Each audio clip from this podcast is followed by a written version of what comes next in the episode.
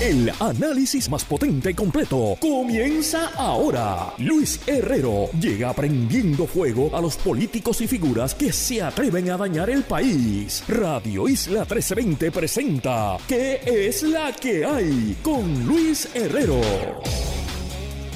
Muy buenas tardes, bienvenidos y bienvenidas a ¿Qué es la que hay? con Luis Herrero por Radio Isla 1320. Hoy viernes, por fin viernes. 29 de septiembre del 2023. Estamos en vivo y en directo para todo Puerto Rico por el 1320 AM y su cadena para el mundo a través de radioisla.tv, nuestra aplicación para teléfonos Radio Isla Móvil y en facebook.com diagonal Radio Isla TV. Yo soy Luis Herrero y como siempre les invito a que me sigan en todas las redes sociales como L Herrero y recuerda que este programa lo puedes escuchar en su formato podcast Mucha gente lo escuchó ayer en su formato podcast, como gozaron chorro de títeres y charlatanes ayer con el programa de ayer. No digan que no, me explotaron el teléfono con la grabación del mensaje del libro, perdón, la grabación del capítulo del libro de Cucusa sobre Jennifer González. Si usted se lo perdió, vaya ahora mismo a Spotify, Apple Podcast, Stitcher Radio, yo creo que Stitcher ya no existe. Cualquier aplicación de podcast, escriba qué es la que hay. Suscríbase escuche el episodio de ayer y me puede escuchar cuando usted le dé la gana. ¿Y qué es la que hay de que vamos a hablar hoy? Inminente cierre del gobierno federal. Republicanos en el Congreso ni siquiera pueden aprobar una ley, un proyecto para financiar al gobierno por 30 días. Sigue votando chispa guerra en el PNP. Líderes y personalidades salen a favor de uno y de otro candidato, mientras presidente de la Asociación de Alcaldes y potencial candidato a la gobernación dice que mandatarios municipales de ese partido no quieren primaria. En el mejor panel con Eliana Baez Bravo y Jorge Juan Sanders analizamos el anuncio de la comisionada residente, lo que ocurrió las 48 horas luego del mismo, qué debe hacer el gobernador Peluisi este domingo y cómo los demás partidos pueden destacarse en medio del ruido que va a causar esta primaria en La Palma. Y bueno, antes de ir a los temas, algunos asuntos de interés. Una noticia que acaba de romper. Renunció el único puertorriqueño miembro de la Junta de Control Fiscal. Hablo del ex director de PRICO, Antonio Medina de un tuit del el periodista del Nuevo Día José Delgado. Nos dice que ahora hay dos vacantes, la de Medida y la de Justin Peterson, que por cierto Justin Peterson endosó a Pedro Perluisi los otros días en Twitter. Lo cual no creo que ayude mucho a Perluisi, pero bueno, ahí estamos. La de Peterson la llena directamente el presidente Biden, lo que puede hacer en cualquier momento. Y entiendo que la de em, Antonio Medina es un nombramiento que hizo eh, Nancy Pelosi cuando era presidenta de la Cámara en mayoría. Ahora técnicamente le tocaría a Kevin McCarthy. Así que no creo que haya mucha prioridad ahora mismo, que no creo que Kevin McCarthy esté pensando mucho en la Junta de Control Fiscal y el nombramiento que pueda hacer eh, para Puerto Rico, pero bueno, ahí está. Y también en noticias eh, de Washington DC, en la madrugada de hoy, murió la senadora de California, Diane Feinstein, a sus 90 años. La senadora Feinstein tuvo una larguísima carrera en el servicio público como senadora y siempre se destacó por sus posturas liberales, eh, progresistas y estar al frente de la curva en gran parte de los temas álgidos y difíciles. También eh, fue un asunto controversial sus últimos años en el Senado porque ella tenía un deteriorado cuadro de salud, eh, había cuestionamientos sobre su capacidad de poder tomar decisiones y de estar sirviendo como senadora. Ella ya había anunciado que se iba a retirar eh, al final de este término, al final de este cuatrenio, no estaba aspirando a la reelección. Eh, ahora le toca al gobernador de California, Gary Newsom, nombrar a su sustituto o sustituta y a la misma vez ya hay una primaria entre, si no me equivoco, como son como 12, pero hay tres congresistas de la Cámara demócratas que están eh, aspirando, compitiendo por esa silla de Feinstein. Y obviamente esto también le causa un problema a los demócratas en tiempos de cierre de gobierno, pues los demócratas lo que tienen es una mayoría de dos votos en el Senado. Y ahora, bueno, hasta que no se llene esta vacante, esa mayoría es de apenas un voto. Y en noticias que no tenía en el bingo hoy, quizás usted no sabe quién era Tupac Shakur, pero es un icono del hip hop, del rap en los Estados Unidos y que fue asesinado a tiros en el 1996. Su eh, asesinato no había sido esclarecido y de hecho hay montones de teorías de conspiración sobre el mismo. Incluso hay gente que dice que está vivo por ahí. Bueno, pues hoy reporta prensa asociada en Las Vegas, uno de los últimos testigos vivos del tiroteo fatal en movimiento del rapero Tupac Shakur en Las Vegas fue acusado de asesinato con el uso de un arma mortal el viernes por el homicidio de 1996 un avance esperado desde hace mucho tiempo en un caso que ha frustrado a los investigadores y fascinado al público desde que el ícono del hip hop fue tiroteado hace 27 años. Un gran jurado de Nevada acusó a Dwayne Keith D. Davis por el asesinato, anunciaron los fiscales en la corte el viernes. El fiscal adjunto del distrito, Mark Diacomo, dijo que un gran jurado había estado trabajando en el caso durante varios meses. Diacomo, perdóneme, describió a Davis como el comandante en el terreno, en el lugar que ordenó la muerte de Shakur. Así que ojalá, en efecto, este sea el fin de esta trágica historia y que eh, bueno, los fanáticos y los familiares y amigos de Tupac Shakur encuentren algo de eh, justicia en este asunto. Y bueno, eh, en tiempos de Halloween, ya estamos entrando al mes de las brujas, y más San Pablo va a poder seguir vivo, quizás como un zombie, quizás como un monstruo de Frankenstein, pero vivo eh, leyendo el artículo de José Orlando Delgado del Nuevo Día, en lo que representa un alivio a su crisis de insolvencia, el juez del Tribunal Federal de Quiebras, Enrique Lamut Inclán, aprobó este viernes el financiamiento de emergencia por 7 millones que solicitó el grupo IMA San Pablo para mantener sus hospitales funcionando mientras continúa el proceso de venta de todos sus activos. Asimismo, el juez aprobó otra extensión del uso del colateral en efectivo que custodia la empresa como garantía para el pago de su deuda a largo plazo con Island Healthcare LLC, la misma entidad que proveerá el préstamo que es el acreedor mayoritario de la compañía. Esta empresa, Island Healthcare, había comprado todas las deudas de eh, IMA eh, entiendo que es un, es un fondo venture capitalist que compran assets este, en estrés y buscan sacarle dinero vendiendo, etcétera. Y bueno, pues le está dando este financiamiento interino a esta misma empresa para que no cierre el hospital, para que no colapse, para que pueda seguir dando servicios, porque obviamente un hospital abierto es más fácil de vender que un hospital cerrado. Un hospital con una nómina, con enfermeras, con doctores, con suplidores, es más fácil de vender que un hospital que esté en la ruina completa. Así que a usted dirá, pero si ya me debes 300 millones de pesos y no me los vas a pagar y estás en quiebra, ¿cómo es que te voy a prestar 7 millones más? Bueno, porque este, esta gente de Island Healthcare está segura que va a ser mucho más dinero. Eh, y que como son los acreedores principales, son los primeros que cobran en el proceso de quiebra. Sigo leyendo el nuevo día. La aprobación del financiamiento que en un principio había sido denegado por el juez contó ahora con el respaldo del Centro de Recaudación de Impuestos Municipales luego de que ambas entidades llegaron a un acuerdo en, que, en el que se garantizó la prominencia de la deuda con los ayuntamientos. Asimismo, tras una vista celebrada el jueves, IMA logró acuerdos con las partes que objetaron el financiamiento, el Consejo de Titulares de la Torre IMA San Pablo en Bayamón y el Comité de Acreedores No Asegurados consta en una moción sometida el viernes por los abogados del conglomerado. Así que dentro de todo, de esta triste historia, una buena noticia, podrá seguir operando el sistema, podrán seguir cobrando sus empleados mientras se termina este proceso de quiebra. Y bueno, como les dije en el comienzo del programa, inminente cierre del gobierno federal. Congreso ni siquiera puede aprobar proyecto de proyecto republicano para financiar el gobierno por 30 días. Leo del New York Times, traducido al español por ChatGPT. Los conservadores de línea dura sabotearon el intento de último momento del presidente de la Cámara, Kevin McCarthy, de aprobar legislación para evitar un cierre del gobierno el viernes en una extraordinaria muestra de desafío que dejó claro que el Congreso casi con certeza no cumpliría con la fecha límite de medianoche del sábado para mantener los fondos federales en funcionamiento. Ya parecía evidente antes de la votación que el proyecto de ley provisional estaba destinado a fracasar, ya que varios republicanos de extrema derecha habían declarado que no respaldarían un proyecto de gasto temporal conocido como una resolución de continuación en ninguna circunstancia. Y la medida que recortaría el gasto e impondría severas restricciones a la inmigración nunca tuvo la posibilidad de evitar un cierre, ya que se consideraba inviable en el Senado controlado por los demócratas.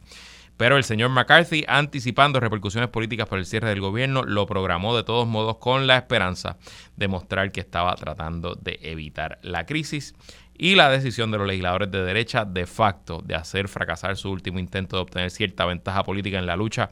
Aquí ChatGPT se me colgó, esta traducción no me gusta. Por el cierre dejó al presidente de la Cámara sufriendo una derrota dolorosa, mientras que los republicanos políticamente vulnerables quedaron furiosos. Por ahí que está la clave.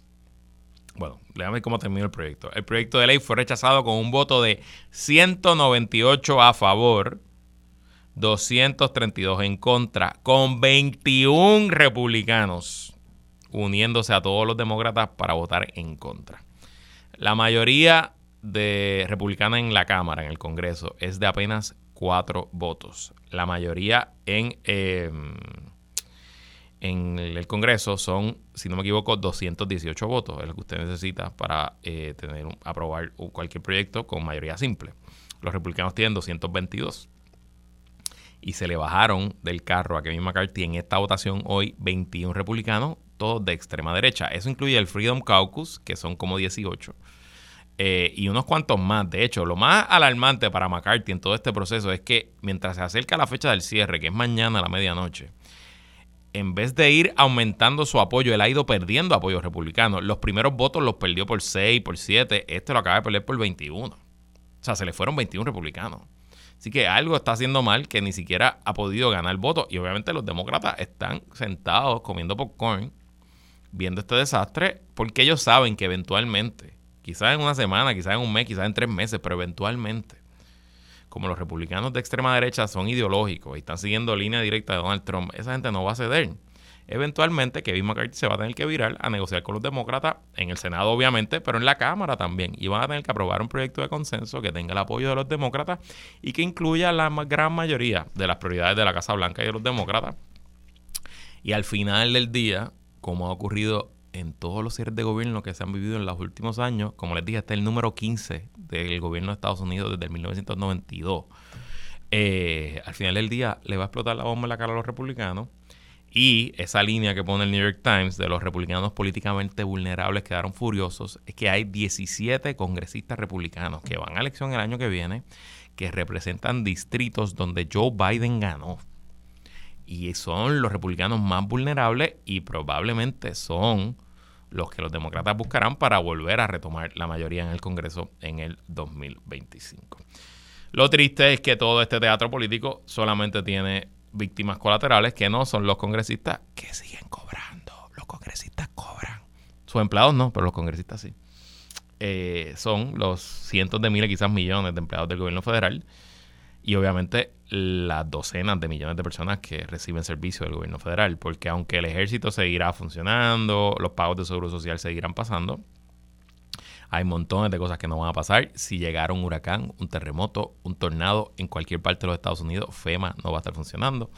Eh, así que obviamente esto no son buenas noticias y ni hablar de los efectos económicos, de toda la inestabilidad que cada vez se ve más por razones políticas en la economía de los Estados Unidos. Y bueno, regresando a la política local y a la primaria del PNP,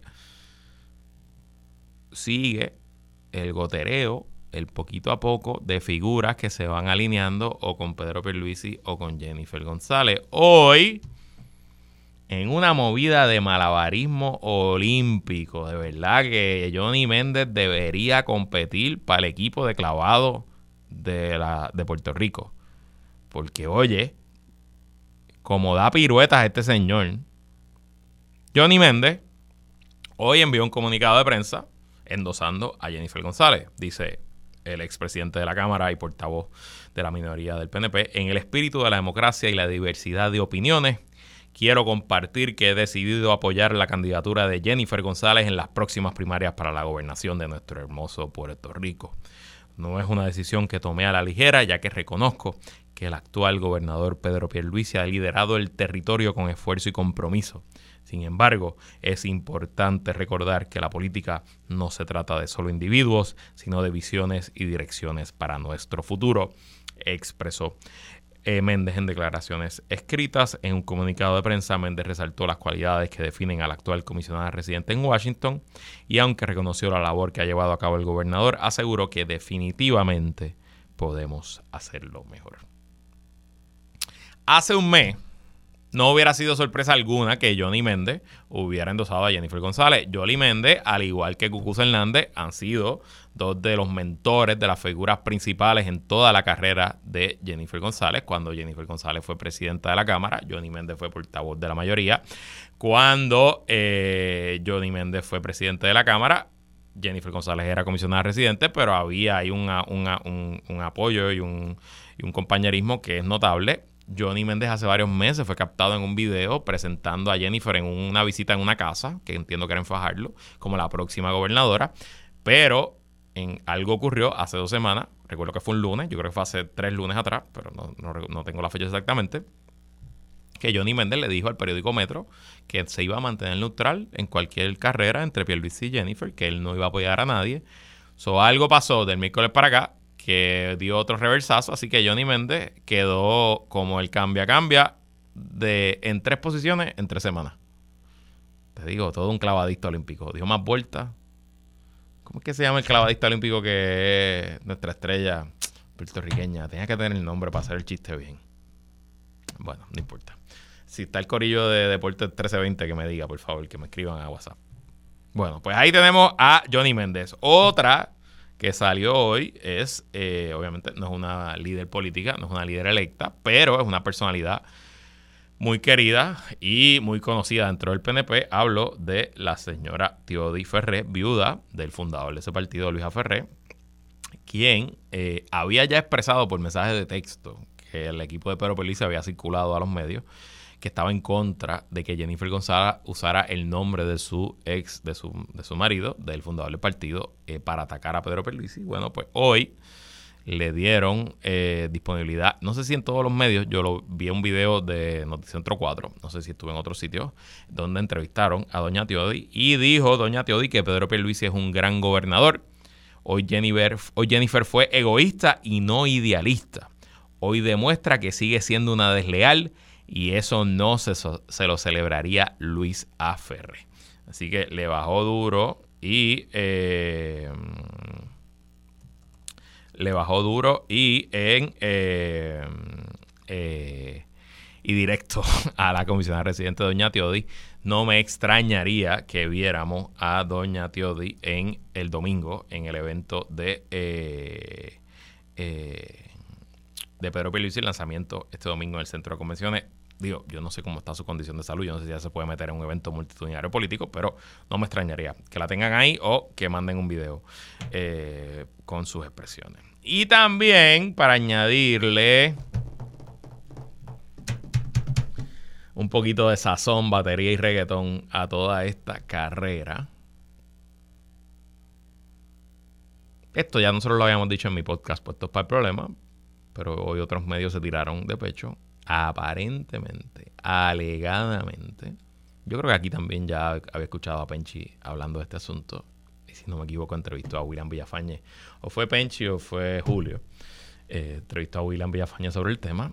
Aparente, alegadamente, el gobernador Pedro Pierluisi, ante la vacante que ahora surge en la candidatura a comisionado reciente por el PNP, convenció a su ex secretario de Estado, y gran amigo de Jorge Dávila, que me lo mencionaba cada vez que podía, Larry Selhammer, al ex senador Larry Selhammer, para que aspire como su compañero de papeleta en una plancha que se le presentará al PNP a la candidatura en Washington. Esto lo confirmaremos rápido. El domingo, si esto es así, el domingo debemos ver a Pedro Pierluisi entrando a su evento de erradicación de candidatura de la mano de Larry Selhammer. En papel me parece que sería un gran candidato probablemente entraría como el favorito. Larry, además de ser una figura conocida por el 100% del país, es de esas pocas figuras que entran y salen de la política, incluso más populares que como entraron, sin ningún tipo de señalamiento, sin mayores problemas. Y que yo tiendo a creer que debe tener mucho cariño entre las huestes del Partido Nuevo Progresista. Así que si en efecto esto es lo que va a pasar, se apunta una el gobernador Pierluisi en todo este asunto. Obviamente, Jennifer González no se va a quedar da y presumo que Jennifer González está buscando quién sea su compañero o compañera de papeleta, porque ella no va a dejar que Pedro Pierluisi, o sea, que tenga un candidato a comisionado que corra solo.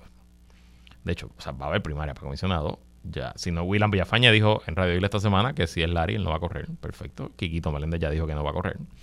Eh, así que Jennifer se tiene que buscar a alguien del calibre de Larry Selhammer y esas personas están escasas en el PNP.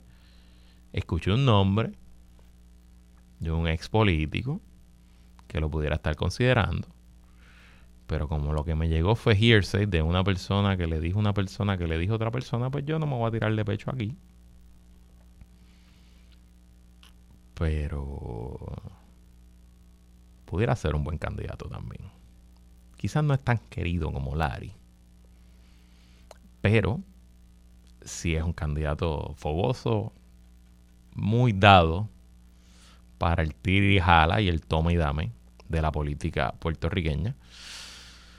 Que de hecho me parece que ahí es donde más está sufriendo Jennifer González porque no tiene portavoces que compitan con los portavoces del gobernador Pierluisi y le vendría de lo más bien conseguirse un compañero de papeleta que se tire a la calle y que venga a los medios y que esté ahí, ahí, ahí con el cuchillo en la boca como le gusta a la hueste del Partido Nuevo Progresista. Y pasando al Partido Popular Democrático, desde Washington DC está por allá en unas visitas eh, oficiales el alcalde de Villalba y presidente de la Asociación de Alcaldes Luis Javier Hernández. Se sentó con José Delgado y obviamente el periodista del Nuevo Día pues le hizo preguntas sobre la carrera de la gobernación del PPD y le dijo, leo del nuevo le dijo que la mayoría de los primeros ejecutivos municipales afiliados al PPD quieren evitar una primaria por la candidatura a la gobernación, según el presidente de la Asociación de Alcaldes, Luis Javier Hernández. A solo días de abrirse el proceso interno de precandidaturas en el partido, que abre el 16 de octubre, Hernández, quien evalúa la posibilidad de ser precandidato a la gobernación, dijo que ha iniciado conversaciones con otros potenciales aspirantes a la fortaleza en busca de un consenso. Hasta el momento se ha reunido con el presidente del Senado, José Luis Dalmau, y el pasado candidato a gobernador y exalcalde de Isabela, Carlos Charlie Delgado. Pero espera conversar la semana próxima con el presidente del PPD, Jesús Manuel Ortiz. Delgado Altieri ha dado por sentada su aspiración a la gobernación. Ortiz, Dalmau y el senador Juan Zaragoza han dicho que consideran ser candidatos. Aunque Hernández reiteró que evalúa aspirar a la candidatura del PPD a la gobernación, dijo que quiere buscar la forma de evitar una primaria o limitar el número de precandidatos. Cada candidato tiene su valor añadido que traer al juego, pero mientras menos personas corran a una sola posición, existe la posibilidad de que más personas puedan estar en otros lugares en el que el partido pueda capitalizar más. Cada uno sabe dónde le puede servir mejor al partido o al país. Esa madurez política el país la exige, dijo Hernández en entrevistas con el Nuevo Día antes de una reunión en la Casa Blanca. El PPD tiene que unir esfuerzos y procurar que existe más unidad de propósito para enfrentar nuestro verdadero enemigo, que es el PNP. Todos los candidatos debemos reunirnos para lograr consenso, sostuvo Hernández, quien es alcalde de Villalba. Dos reacciones principales. Número uno, yo me opongo a que no haya una primaria en el PPD. Me parece que esa idea que propuso Charlie Delgado de que se hiciera una encuesta, me parece que es una total locura. Siento que el partido tiene una capacidad, tiene una oportunidad de hacer un contraste interesante con una primera que va a ser el PNP, que ya a 72 horas de anunciar se están sacando los ojos. Pero, habiendo dicho eso, concuerdo con el planteamiento que hace el alcalde Villalba de que tampoco puede ser un carrito de circo con seis payasos metidos en uno. ¿entiendes? Tiene que ser una carrera de dos o tres candidatos, porque aquí si corre todo el mundo, entonces se va a diluir el asunto. Y honestamente, aquí hay candidatos que tienen que mirarse en el espejo y sincerarse. Y decir, no tengo ningún tipo de probabilidad, no tengo ningún tipo de posibilidad, ¿por qué voy a hacer esto? Creo que uno de esos candidatos que debe considerarlo seriamente es el alcalde, exalcalde de Isabela, Charlie Delgado, que hizo el anuncio en julio y de aquí para allá no ha hecho nada más, absolutamente nada. Y honestamente, Charlie, ¿por qué estás haciendo esto? Escuché esta mañana al presidente del Senado, José Luis Dalmau, aquí con Penchi, decir que tiene unas encuestas que lo muestran bien. Yo obviamente desconozco si eso es cierto o no, yo no he visto ninguna encuesta. A mí se me hace muy difícil pensar, muy difícil, no por quién es José Luis Dalmau, es que de verdad se me hace muy difícil creer que cualquier presidente legislativo, con lo difícil y lo complicado que ha sido la legislatura este cuatrenio, tenga buenos números en la base popular. Yo vi números del año pasado que no eran de una primaria, no eran uno contra otro, eran números de favorabilidad. Y José Luis Dalmau no salía bien. Digo, quizás no era el peor que salía, pero no salía bien. Eh, Juan Zaragoza lo aprecio, lo respeto, lo distingo. Me parece que pudiera ser un buen candidato. Y si tiene las ganas, que se tire. Pero. Madurez, desprendimiento, poner la institución por encima de las ambiciones personales, me parece que sería un excelente contraste con lo que está pasando en el PNP. Veremos si hay algo de sabiduría en el Partido Popular Democrático, aunque si tuviera que apostar, no pongo ni un peso. Vamos a la pausa y regresamos con el análisis del mejor panel aquí en Que la que hay. Ella es comunicadora, relacionista y experta en manejo de crisis. Él es estratega y un veterano de campañas políticas. Iliana Báez y Jorge Juan Sanders entran al mejor panel. Como todos los viernes cerramos el análisis semanal y mira que esta semana hay mucho que analizar junto al mejor panel con nosotros Iliana Baez Bravo, qué bueno tenerte de vuelta Iliana. Saludos Luis, a ti, a Jorge Juan y a todos los radioescuchas hoy viernes. Y también con nosotros Jorge Juan Sanders, que es la que es Jorge Juan. Saludos Luis, a ti, a Iliana y a todos los que nos escuchan otro viernes. Bueno, pues vamos al tema. ¿Qué les pareció el mensaje, lo que comunicó la comisionada residente en su lanzamiento a la gobernación el miércoles en un video de 7 minutos televisado en los tres canales del país? Iliana. Mira, yo creo que eh, el mensaje fue extremadamente efectivo en la medida que todavía todo el mundo está hablando del mensaje. O sea, creo que ella eh, ¿verdad? El anticipo que hubo hacia el mensaje, que inclusive, ¿verdad? Yo, yo fui crítica en parte de, ese retraso de ella, de, esperar, que luego pues vimos que, ¿verdad? Obviamente ella después anunció su embarazo, quizás estaban eh, esperando, ¿verdad? Que otras cosas cuajaran. Pero creo que, que fue efectiva en cuanto al medio que utilizó, creo que fue efectiva en cuanto a eh, el, ¿verdad? el cómo ese mensaje replicó inmediatamente después ¿verdad? Y también eh, en, en, cuanto al, al, que se le adelantó, ¿no? A, que Pedro Pierluisi anunciara que iba a, a, dar su, su, ¿verdad? Hacer su actividad el domingo y ella adelantarse. Obviamente el mensaje sí siento que le, abrió algunos flancos, o sea, creo que, eh, ¿verdad? El asunto de, y que, se los mencioné tan pronto lo, lo, lo escuché, o sea, el, asunto de, de Puerto Rico va por mal camino, pues eh, causó incomodidad dentro del Partido Nuevo Progresista, dentro del liderato, o sea, iba a causar incomodidad, ¿verdad? A Pedro y cualquier cosa que ella dijera. Pero creo que eh, sí abrió algunos flancos que, que debió haber, eh, ¿verdad? Pensado un poco mejor y, hubiese sido, ¿verdad? Igual de efectivo en anunciar su candidatura. Ole Juan. Mira, yo creo que en cuanto al, timing fue, terminó siendo magistral, ¿no? En el sentido de que le, le quitó el, el, el momentum que el gobernador ya estaba creando de camino a su anuncio. O sea, si ella no se lo hubiese adelantado eh, y llegábamos al domingo con el anuncio del gobernador y el de ella era posterior, pues iba a ser la culminación de lo que era, obviamente, una estrategia planificada desde la convención para acá del gobernador, de cogiendo momentum, apoyo de alcaldes, endosos importantes, etcétera. Eh, por ese sentido fue muy bueno. En cuanto al, mensaje, pues obviamente en la especificidad de propuestas no, no fue eh, muy al detalle, pero no se espera tampoco de este tipo de anuncios. Yo creo que lo de hacerlo por los medios eh, terminó siendo una excelente idea, especialmente en estos tiempos en los cuales es tan difícil movilizar gente. O sea, y de esto lo haremos luego, pero el, gobernador el domingo va a, un evento donde hoy en día una gran movilización pues se considera parte de miles de personas, ¿no? Eh, pues ella evitó eso, eh, copó los medios y copó el, el, rebote en los medios, o sea, los programas de análisis tanto de radio como de televisión irónicamente con todo lo que sucedió y, lo que se discutió sobre dónde se pautó y no el mensaje, yo personalmente lo escuché por radio y por radio eh, sonaba como un mensaje completamente eh, medido, encuestado. Eh, obviamente, pues ya sabemos a través del mensaje de ella cuáles son los cinco temas más importantes para el país, en la seguridad, en la educación, en, los otros temas. Interesante el tema de las escuelas que lo trae, obviamente un tema que tiene que haber eh, impactado mucho al, padre puertorriqueño que tiene que estar midiendo recientemente. Eh, y, yo creo que donde único falló y donde único ha fallado la campaña en las horas posteriores al mensaje eh, ha sido en los portavoces que ha sacado a los medios, ha sacado voces, eh, pues, yo creo que no calan con, con, el elector al, al que ella eh, apela mayormente, ha sacado voces que anteriormente han dicho unas barbaridades sobre ella, básicamente ha sacado voces que tienen pues posibles señalamientos sobre mal manejo de cuando ellos estuvieron en el gobierno y pues eso choca un poco con, con, el mensaje de la campaña de, dar una opción diferente a lo que ya tenemos que no está funcionando según ella misma ha dicho en el mensaje. Esencialmente estoy de acuerdo con, la apreciación de ambos y de hecho de ese tema que trae Jorge Juan quiero, quiero preguntar y quiero hablar con Ileana.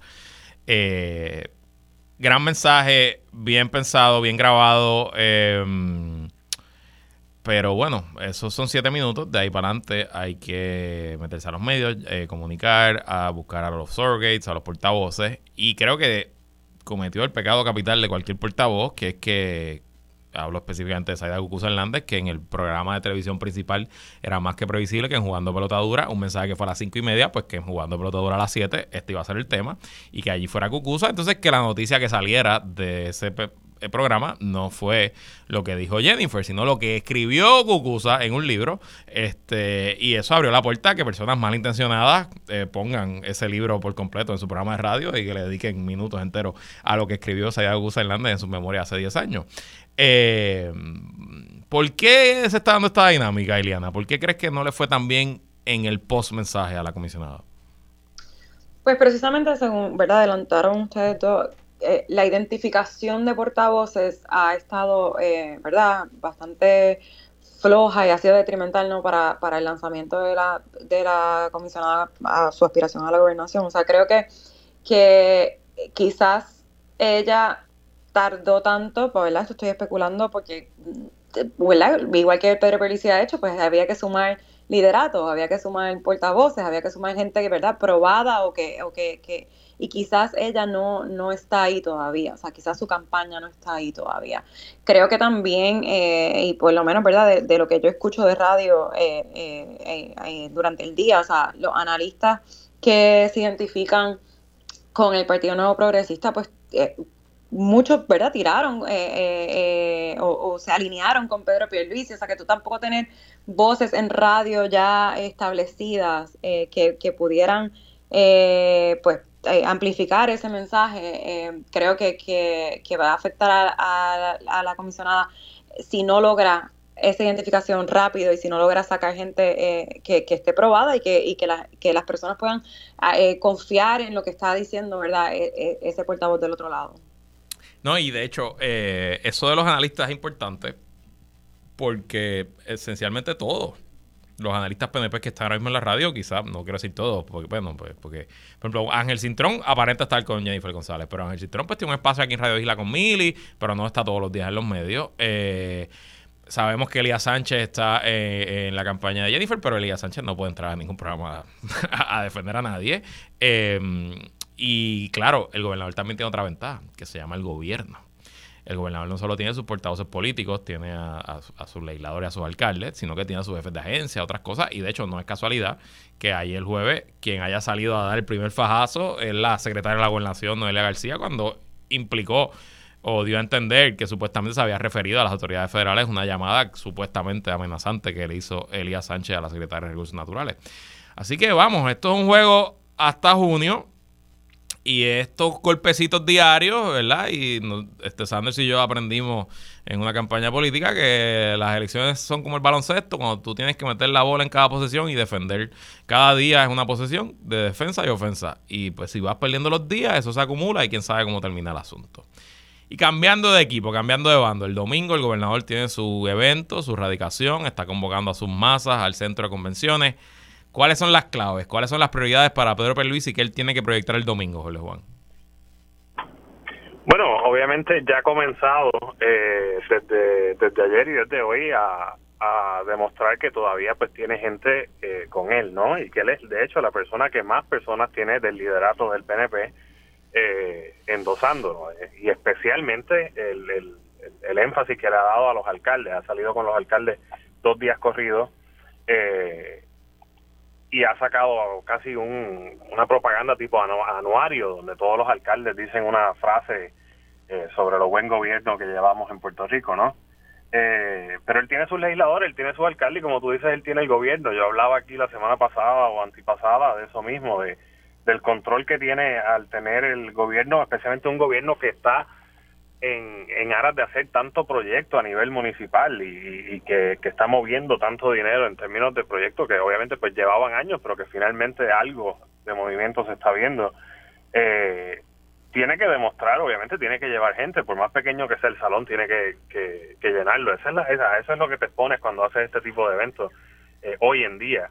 Y, y tiene que mostrarse un poco más, eh, tiene que llegarle un poco más al puertorriqueño. Yo creo que una de las cosas que, que Jennifer hizo muy bien en, en, su mensaje fue atacar ese ángulo de, de las élites, de que ella viene de escuela pública, de que ella pues, pues, se siente y, piensa igual que el, que el puertorriqueño común. Y ese es un flanco que tiene el gobernador y que, que él, él personalmente y sus portavoces pues no, no han logrado atajar en, en, la medida en que su portavoz pues también sea su hermana, yo creo que se va a ir convirtiendo en un flanco eh, más grande para él y una persona que más se ataque. Ya lo vimos de la propia eh, eh Hernández que mencionábamos en su primera intervención como portavoz, fue directo por la hermana del gobernador, la hoy primera dama. eh, así que, eh, pero en términos del domingo tiene que, que mostrarse, eh, tiene que mostrar eso. O sea, él es el, el, el, el líder del partido y él es el gobernador y le estaba de cara a una reelección yo te hablaba ya por varias semanas de que Jennifer no había dado la razón al Partido Nuevo Progresista de por qué ella tenía que retar al gobernador, pues ya la dio. Los, fondos para los proyectos están ahí, pero no se mueven. Eh, el país es inseguro, nuestras escuelas no, nuestros niños no tienen lo que se necesitan, eh, etcétera. Eh, pero el gobernador va, tiene, va a poner allí, ¿cuántos? 50, 60, 70 líderes electos que van a decir todo lo contrario. Eh, y, y tiene que mostrarse pues, pues, fuerte en control y, y, eso eso que te mencionaba o sea él tiene que hacer énfasis en, en el en el porqué y, y, sacaron hoy una portavoz muy interesante este a, a, doña Tiodi a, hablar precisamente de eso del, del por qué ella lo está retando. Cuando él es el gobernador electo que está llevando al, al país y va camino a una reelección. Eh, y yo creo que van a hacer mucho énfasis en eso. La foto que yo buscaría si fuera del equipo del gobernador es ese templete. Yo no sé cómo van a hacer, ¿verdad? El centro de convenciones, el primer piso es inmenso. Yo no presumo que no van a tomar todo el primer piso, que usarán las paredes removibles para hacer un área más, más, más pequeña. Pues yo quisiera ver ese templete de pared a pared, banderas de la palma repleto y la foto típica del político en la tarima mirando a la cámara y rodeado al alcalde de San Juan a un lado, el alcalde de Camuy, presidente de la federación al otro, Larry Selhammer ahí y el resto del liderato con un mensaje fuerte de que esto es el partido versus Jennifer González y que no es eh, Jennifer González y el partido versus Pierluisi. ¿Cómo le irá? Pues ya veremos y lo analizaremos el próximo viernes. Cuando regresemos, le damos orejitas a los demás partidos cómo pueden romper el ruido que va a causar esta primaria y tratar de destacarse en los medios de aquí a junio. No se vayan a que es la que hay continúa. Sigue conectado con Radio Isla 1320. Estás escuchando ¿Qué es la que hay? Con Luis Herrero. Somos el sentir de Puerto Rico. Seguimos con el análisis en Radio Isla 1320. ¿Qué es la que hay? Con Luis Herrero.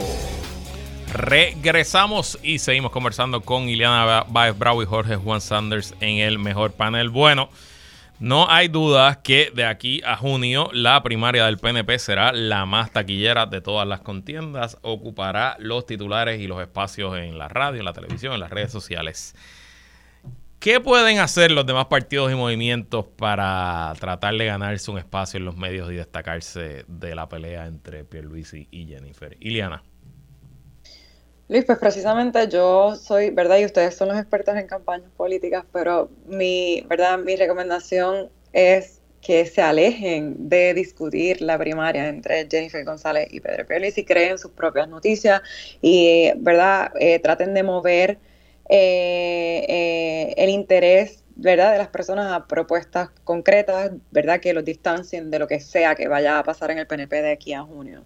Eh, creo que, que, en la medida en que ellos, ¿verdad? Los demás eh, partidos o el Movimiento de Victoria Ciudadana participe activamente de comentar la primaria del PNP, es espacio que pierden para adelantar su, ¿verdad? sus propuestas o para adelantar sus posturas y simple y sencillamente es más publicidad para lo que pase allá. Jole. Mira, yo creo que obviamente pues depende de, cada institución, ¿no? Eh, eh, en, cuanto a Victoria Ciudadana, pues, eh, y la alianza realmente, ¿no? Y el PIB, pues, ya estamos casi a fin de año, ya llega el momento de, que se defina realmente por la vía legal, ya vimos que, que no pudieron obtener una manera pues fácil de votar por ellos, por decirlo así, pero sea como sea el, el, mecanismo el que vayan a usar para, para ir juntos a, la, a las urnas, pues van a tener que decidir, y quién va por cada posición. El Partido Popular, eh, como institución, tiene que, que ya hace tiempo, ¿no?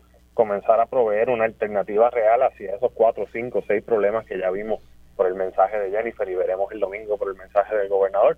Son los temas que más apremian al puertorriqueño, seguridad, costo de vida, eh, eh, educación, etcétera.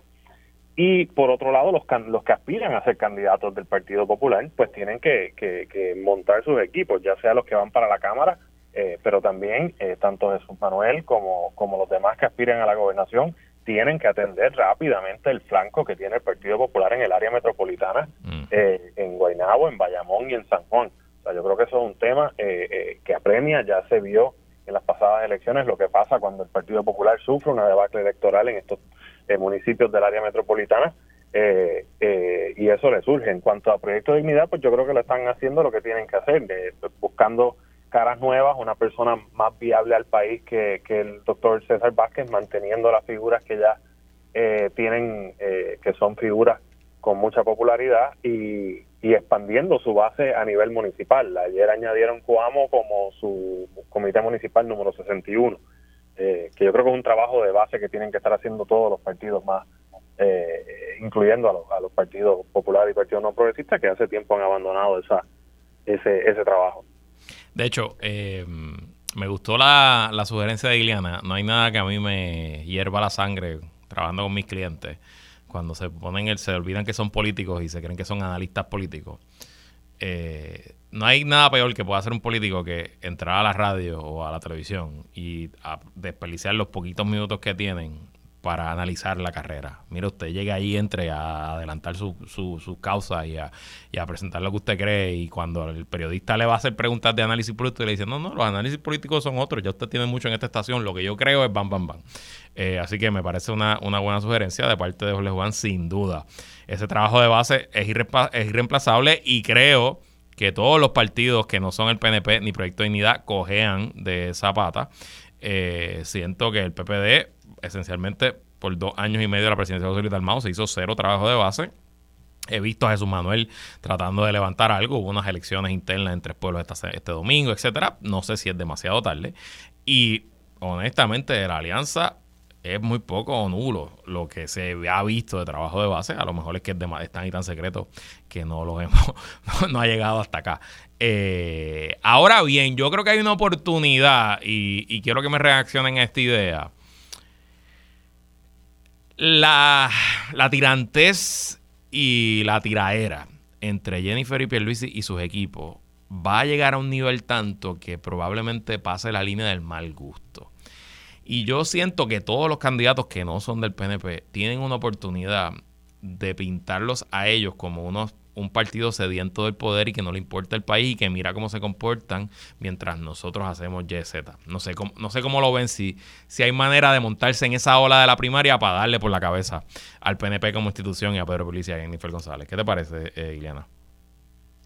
Creo que verdad que, que depende, ¿verdad?, del contexto, si en efecto pasa, ¿verdad?, lo que estás diciendo, que eso no solamente va a darle una oportunidad a la oposición, ¿verdad?, si la saben aprovechar, sino que también pues va a lacerar el PNP post primaria, ¿verdad?, porque ellos están diciendo que cuán fortalecidos salen después de primaria, etcétera, pero una primaria como incumbente y que, y que el liderato se esté tirando activamente y, y yo estoy, ¿verdad?, eh, coincido contigo en que se puede poner feo, pues eh, en la medida que eso pase, pues los, ¿verdad? No, no sé cuánta distancia adicional la oposición pueda coger del PNP, porque ya, o sea, se supone que que si has hecho tu trabajo de oposición, el que ellos se estén matando, pues en realidad lo que hace es añadirte al discurso, pero debes tener pues, proactivamente unos planteamientos que te distancien ya del PNP. Así que no, no sé cómo, cómo será la dinámica ni el contexto, ¿verdad? Y habrá que ver cómo se desarrolla. Ole, Juan. Mira, yo creo que sí, yo creo que, que especialmente para, para eh, Proyecto Dignidad hay un espacio para hacer eso porque es el partido eh, a quien los electores del PNP eh, pues más asemejan, ¿no? En, su mayoría y de la cual más puede pescar votos el, el, el, partido Proyecto Dignidad. Eh, ya visto, obviamente, con, con la noticia del, del movimiento del, del alcalde y ayer el vicealcalde también de, de San Sebastián a Proyecto Dignidad, eh, que ellos pues se aprestan a, eh, llevar un mensaje que le llegue a más personas eh, usando unos portavoces más eficaces, pero manteniendo unos valores y unas propuestas eh, que apelan a, al elector del Partido Nuevo Progresista. Por un lado, en verdad, en la, en la parte de, de, como, como los valores. Pero igualmente ahora con, con un candidato, si se, si se da lo que se perfila como el candidato alcalde de San Sebastián, pues se, es un partido que se apresta a hacer más propuestas de gobierno, que es algo que yo creo que ellos pues no hicieron mucho y de lo cual eh, eh, pues del, candidato a la pasada elección pues no no se le conoce tanto por eso más por, las aseveraciones que hacía en cuanto a temas de, de, moral, de moral y de valores así que en ese sentido si te presentas como una opción eh, que no está peleando, que no está peleando entre sí, que está proponiendo cosas de gobierno y que tiene tus mismos valores, pues eh, Proyecto Dignidad sí podría pescar de, estar que, pues, criticando la, primaria del PNP. Bueno, ya veremos qué hacen. Ileana, Jorge Juan, gracias por estar aquí. Gracias a ti, Luis, a Jorge Juan y a todas las personas que nos escucharon a través de Radio Isla. Gracias, Luis. Bueno, y los corté rapidito porque hay una noticia que está rompiendo ahora mismo. Apúntenle otro papelón y otra derrota a la Oficina del Fiscal Especial Independiente. Hace unos minutos, jueza determina no causa para juicio contra el ex secretario de Hacienda, Raúl Maldonado Gautier. Raúl Namaste Maldonado sale por la puerta ancha del caso que le llevaba el FEI. Por lo menos los fiscales especiales estuvieron facturando por cuatro añitos. Así que varios cientos de miles de dólares nos costó el caso. Y por ahí se fue tranquilo para su casa. Tremendo party que va a haber hoy, viernes, en la casa de Raúl Maldonado Si usted ve a Raúl y por ahí, no se le pare por el frente porque esto se puede descontrolar. Y hasta aquí esta edición. Alex, ¿por qué te ríes, chicos? ¿Tú quieres ir para el party de Raúl? Mira que si alguien conoce a Raúl que le tiren el teléfono de Alex, por favor, que él quiere ir para allá. Gracias por sintonizar otra edición y otra semana más de qué es la que hay. Como siempre, agradecidos de su patrocinio, sus mensajes. Yo me despido, pero quédese con nosotros. La mejor programación y análisis de la radio puertorriqueña continúa en Radio Isla 1320. Lo próximo, el informe del tiempo con su Hailey López. Belén, buen fin de semana.